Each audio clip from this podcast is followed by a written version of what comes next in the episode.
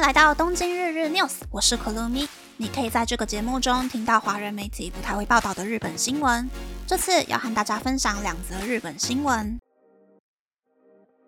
第一则新闻是在涩谷车站出口前出现了“涩谷不是万圣节活动的会场 ”，No events for Halloween on Shibuya Street 的大型广告，并附上不要在涩谷街边喝酒的警示。涩谷区的 YouTube 和 X 官方账号也抛出呼吁民众不要来涩谷的影片。X 官方账号甚至还用日文、英文、中文三种语言抛文。涩谷区表示，虽然每年都会公开呼吁不要在万圣节到访涩谷。但今年设置大型广告的原因是，涩谷在万圣节期间会有许多来自日本国内外的游客到访。今年预计游客人数可能会和疫情前一样多，甚至有可能会超过疫情前的程度。但现在在涩谷街边喝酒的现象比疫情之前还要更严重，当地居民也和在街边喝酒的人发生多次冲突事故。为了预防万圣节的人潮过多、出现踩踏事件等突发状况，也为了保护居民和游客的安全，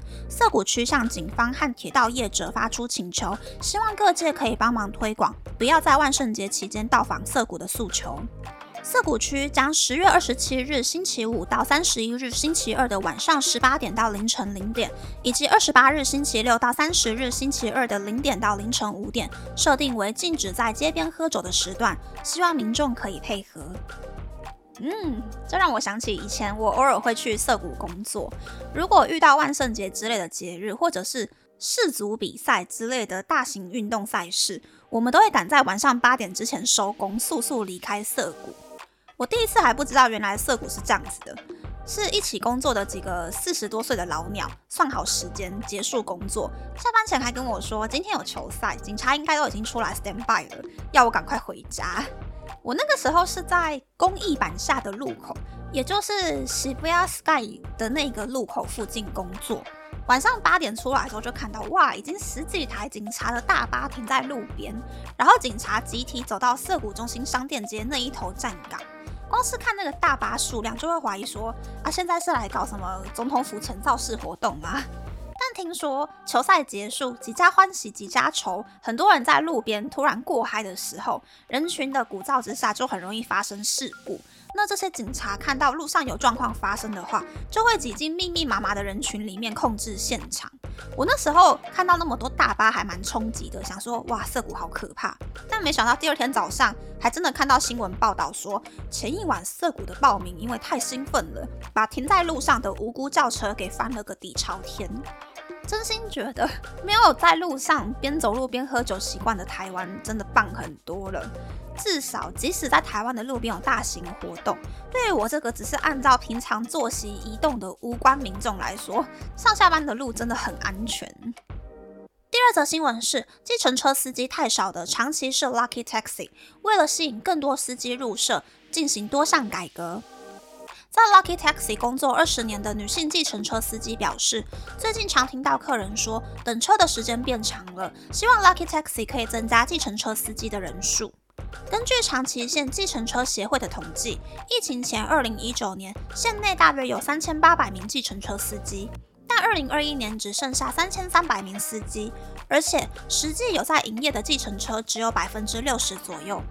不过，随着疫情和缓，搭乘计程车的需求增加，希望透过改变计程车司机态度差、卫生差、开车习惯差的形象，还有工作环境以及薪资待遇，吸引更多人投入计程车的行业。因此，长崎县在今年八月，回归三年半，将计程车的起步价从日币五百九十元提升到日币六百七十元。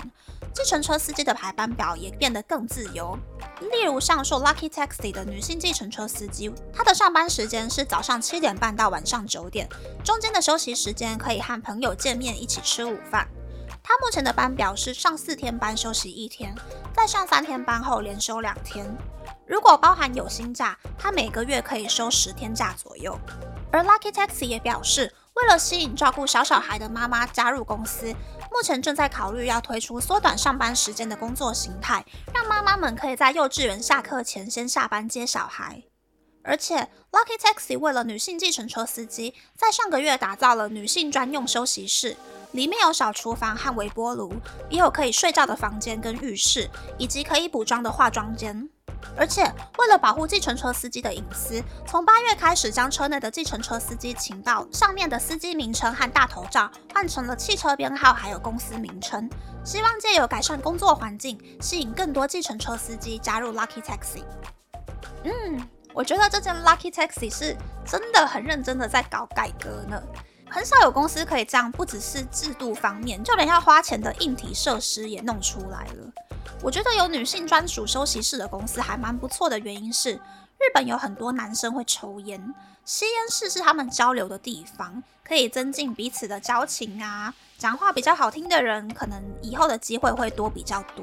可是不会进吸烟室跟其他人玩闹的女生，明明工作能力也不差，可是因为没有交流，所以就失去了很多机会。我觉得这个是多数日本公司的女性员工待不久的原因。反正工作到退休，薪水也不会多多少。结婚了或者是生小孩了，就干脆辞掉工作，不要在公司里面当端茶小妹。有女性休息室的话，女生们也有一个自己交流的空间，可以集结女生的意见，让公司去推动新的改革。当女生的意见可以被公司采纳的时候，离职率就会下降，工作的心情也会变好，整体的效率也会提升。所以希望。员工的性别比例差距很大的各个公司，可以帮人少的员工设置专属休息室，让员工在公司里面有一个角落，可以跟其他人说说话，讲讲自己的烦恼，不要在没有意识到的情况之下，做出多数排斥少数的行为哦。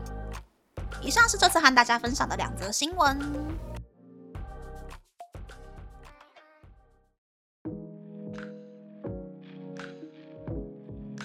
下来想要和大家分享我遇过的社内改革案例。我的第一间公司在 Premium Friday 刚开始的时候就有做过社内改革。第一个步骤是大家可以开始穿休闲的衣服上班，社长带头规定本部长们如果没有会客的话，就不要穿西装上班。第二个步骤是进行匿名调查，问员工说有什么想要改掉的公司的坏毛病，而且秘书是很有效率。问卷调查结束之后就公开了，不用花钱，立刻就可以改善的项目，以及那些匿名者的原文，有一些看到真的是就知道是谁写的。例如，经营管理部的一个年轻女性社员，她就写说，希望开社长们和本部长们每一周的例会的时候，不要再叫女性社员去准备茶水了。女性员工也有自己的工作要做，女性社员不是服务员，主管也不是需要被服务的对象。然后她还写了。希望桌上的电话响起来的时候，有空的人就立刻接电话。女性社员不是部门里面的接线生。这些意见呢，立刻就被采纳了。过没有多久，公司也一人发了一台 iPhone，之后桌上的电话就很少会有人打进来了。另外还有。外县市办公室的人写说，每次等本社大官下乡访查，因为飞机或电车容易挤累不能够确切掌握大官抵达的时间。但是大官的性子很急，一进办公室就立刻要开会。为了让大官的行程可以变得更流畅，外县市的员工都要比预定的开会时间提早三个小时坐在会议室里面等大官降临。希望大官下乡的时候，可以按照预定的时间表走流程，不要让十几二十个人坐在那边干等。这个意见呢，也被立刻采纳了。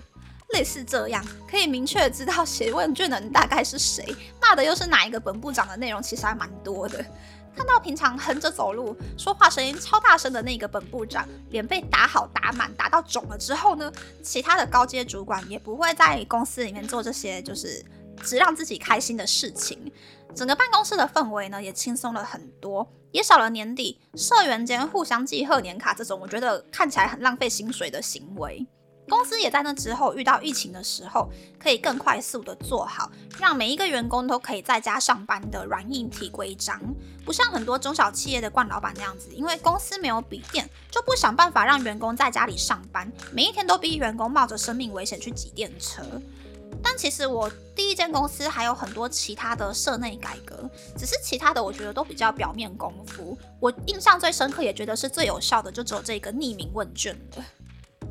那么，这次的分享就到这边，不知道大家喜不喜欢这样的节目呢？欢迎大家留言和我分享你的想法。喜欢这个节目的朋友，可以在 Apple、Spotify、Google、s o u n KKBox、My Music、First Story、Mixer Box 等 Podcast 平台和 YouTube 订阅《东京日日 News》，多多按赞、评分或是填写资讯栏的节目优化问卷，帮助这个节目变得更好。还可以在 Instagram 或 Search 追踪《东京日日 News》Day Day Tokyo 的账号哦。拜拜。